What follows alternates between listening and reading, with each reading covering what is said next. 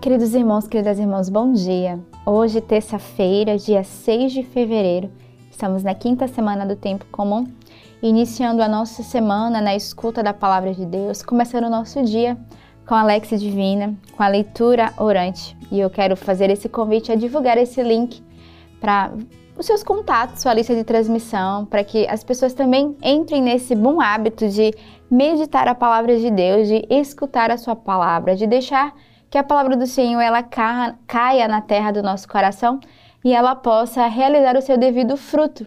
E a comunidade Semente do Verbo ela disponibiliza esse método de oração através do compêndio, a nossa Alex Divina, ensinando passo a passo, né, os cinco passos do, da Lex Divina, desde entender o que a palavra de Deus, a leitura nos fala, a meditação, a oração, a contemplação, né, ruminar a palavra de Deus, até chegarmos às nossas resoluções. O que é que essa palavra, ela hoje me convida a viver? O que é que somos chamados através da liturgia de hoje a viver ao longo deste dia?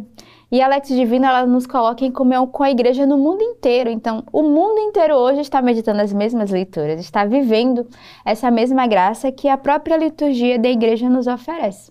Então, se você ainda não adquiriu o seu compêndio, se você ainda não adquiriu a sua Lex Divina, fica aí o convite. Você pode adquirir através do nosso site, da nossa loja online, mas também com os nossos irmãos de vida, de aliança, os nossos membros da comunidade espalhados no mundo inteiro, nas nossas casas de missão mais próximos de você. Então, que você já comece esse ano com esse bom hábito da boa leitura, da, da meditação da palavra de Deus, esse hábito da Lex Divina. Hoje também, nesse dia 6 de fevereiro, a igreja celebra São Paulo, Miki e seus companheiros. Paulo, nascido no Japão, em meados do século XVI, jovem sacerdote, jesuíta, morreu crucificado em 1597 juntamente com 25 companheiros, entre os quais outros jesuítas, franciscanos e cristãos leigos. Consta que naquela época 200 mil cristãos foram martirizados. Não obstante a terrível provação, restou ali uma pequena comunidade cristã que não deixou apagar a fé em Cristo. Então, que neste dia, através de São Paulo Mick né, e seus companheiros, deixemos nos tocar pela valentia desses mártires né, que deram a vida para a expansão, a propagação do Evangelho no Japão. Então, assim como eles foram ousados em lançar a palavra de Deus, sejamos também neste dia com essa mesma ousadia. A primeira leitura que hoje a igreja nos traz é retirada do primeiro livro dos reis. Naqueles dias, Salomão pôs-se de pé diante do altar do Senhor, na presença de toda a Assembleia de Israel. Estendeu as mãos para o céu e disse: Ó Senhor, Deus de Israel, não há Deus igual a ti, nem no mais alto dos céus, nem aqui embaixo na terra. Tu és fiel e a tua misericordiosa aliança com teus servos, que andam na tua presença de todo o seu coração mas será que Deus pode realmente morar sobre a terra? Se o mais alto dos céus não te podem conter, muito menos esta casa que eu construí. Mas atende, Senhor meu Deus, a oração e a súplica de teu servo, e ouve o clamor e a prece que ele faz hoje em tua presença.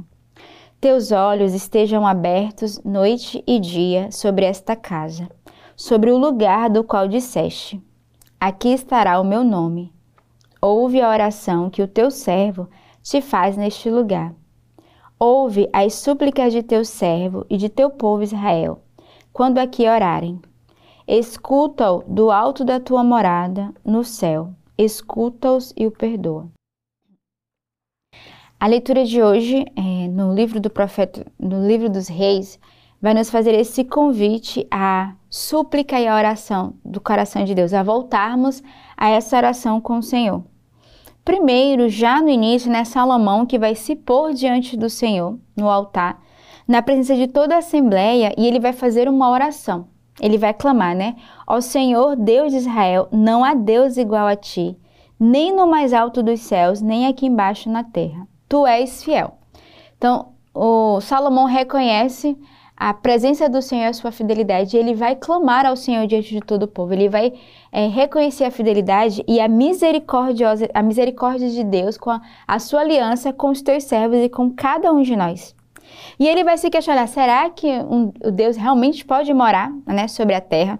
Será que realmente o Senhor pode estender sobre nós o seu braço? E ele vai suplicar: Senhor, Atende a minha oração e a minha súplica. Escuta o clamor do teu servo que te faz hoje em tua presença. Então, a fé e a confiança de Salomão é um exemplo para cada um de nós.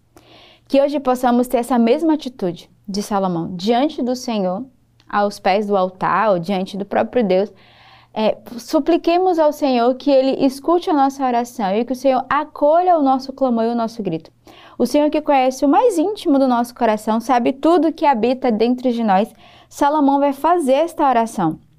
E ele vai dizer: Senhor, ouve a oração que o teu servo faz hoje neste lugar. Ouve a súplica de teu servo, daqueles que oram. Então ele, ele suplica, ele clama, e hoje somos convidados também a suplicar e a clamar ao Senhor a oração, a clamar ao Senhor de todo o nosso coração as maravilhas e os benefícios que o Senhor realiza no meio de nós e que devemos não só clamar, mas ter um coração grato. Tantas graças que o Senhor faz e realiza e muitas vezes nós só é, sabemos pedir e esquecemos de agradecer ao Senhor. Então hoje somos convidados a esses dois movimentos, a súplica, mas também a oração, a gratidão do nosso coração. O salmo de hoje, ele é retirado do salmista, do Salmo 83. Minha alma desfalece de saudades e anseia pelos átrios do Senhor. Meu coração e minha carne rejubilam e exultam de alegria no Deus vivo. Mesmo o pardal encontra abrigo em vossa casa, e a andorinha ali prepara o seu ninho, para nele seus filhotes colocar. Vossos altares, ó Senhor Deus do universo, vossos altares, ó meu Rei, meu Senhor. Felizes os que habitam vossa casa, para sempre haverão de vos louvar. Olhai, ó Deus, que sois a nossa proteção. Vede a face do eleito vosso ungido. Na verdade, um só dia em vosso templo vale mais do que milhares fora dele. Prefiro estar no limiar de vossa casa a hospedar-me na mansão dos pecadores. Então, o salmo de hoje é esse convite a lembrarmos e agradecermos ao Senhor e desejarmos habitar na casa do Senhor. E lembrar que como é amável a casa do Senhor e que somos convidados a nela habitar. Porque mesmo se o pardal, ele encontra abrigo, a andorinha encontra um lugar para o seu ninho, o Filho do Homem também tem um lugar. Da casa de Deus e no seu coração. E aí o salmista vai é, lembrar esse, essa alegria que é felizes os que habitam em vossa casa, para sempre hão de louvar. E acho que mais do que nunca, nós que somos missionários, que habitamos na casa do Senhor, somos convidados a entrar nessa gratidão, nesse louvor, mas você também é convidado a dar graças ao Senhor pelo, pela casa do Senhor, pelo templo sagrado e santo que nós somos convidados aí, que é a igreja, né? Que é de fato esse lugar de reunir o povo de Deus. Mas também a nossa casa deve se tornar esse templo santo, esse, esse santuário de Deus, a sua presença deve estar no meio de nós. E somos, de fato, convocados e convidados a ter esse mesmo louvor e essa mesma gratidão no nosso coração. O evangelho de hoje ele é retirado do evangelista São Marcos. Naquele tempo, os fariseus e alguns mestres da lei vieram de Jerusalém e se reuniram em torno de Jesus eles viam que alguns dos seus discípulos comiam o pão com as mãos impuras, isto é, sem a terem lavado. Com efeito, os fariseus e todos os judeus só comem depois de lavar bem as mãos, seguindo a tradição recebida dos antigos. Ao voltar da praça, eles não comem sem tomar banho e seguem muitos outros costumes que receberam por tradição a maneira certa de lavar os copos, jarras e vasilhas de cobre. Os fariseus e os mestres da lei perguntaram então a Jesus: Por que os teus discípulos não seguem a tradição dos antigos, mas comem um pão sem lavar as mãos? Jesus respondeu: Bem profetizou Isaías a vosso respeito. Hipócritas, como está escrito: Este povo me honra com os lábios, mas seu coração está longe de mim. De nada adianta o culto que me prestam, pois as doutrinas que ensinam são preceitos humanos. Vós abandonais o mandamento de Deus para seguir a tradição dos homens. E dizia-lhes: Vós sabeis muito bem como anular o mandamento de Deus, a fim de guardar as vossas tradições. Com efeito, Moisés ordenou: Honra teu pai e tua mãe. E ainda, quem amaldiçoa o pai ou a mãe deve morrer. Mas vós ensinais que é lícito alguém dizer a seu pai e a sua mãe: O sustento que vós podereis receber de mim é corbã isto é, consagrado a Deus. E essa pessoa fica dispensada de ajudar seu pai ou sua mãe. Assim vós esvaziais a palavra de Deus com a tradição que vós transmitis, e vós fazeis muitas outras coisas como esta. Então, o evangelho de hoje é um puxão de orelha de Jesus é, para aqueles que querem guardar a lei, a tradição, mas que não querem guardar de fato o mandamento. Em poucas palavras, é aqueles que querem viver de forma tão reta exteriormente, que são tão é, rígidos, que querem viver uma, uma lei, mas que inteiramente o seu coração não é purificado, o seu coração não é voltado para o Senhor. É como uma capa. Exteriormente eu quero ser certinho, mas interiormente habita dentro de mim a hipocrisia e o pecado. E é isso que Jesus vai chamar eles de hipócritas. Eles estão tão apegados à lei, daqueles que não lavam a mão, não purificam, mas no seu coração há tantas impurezas. A mão está purificada, mas o interior do coração não está. E o evangelho de hoje é esse convite, é uma reflexão. Como é que eu tenho vivido de fato, primeiro, os mandamentos do Senhor? Segundo, como está a purificação da minha alma? Como está a purificação do meu coração? Dos meus pensamentos? Será que eu estou permanente no julgamento, nas acusações? Como é que está o interior dentro de mim?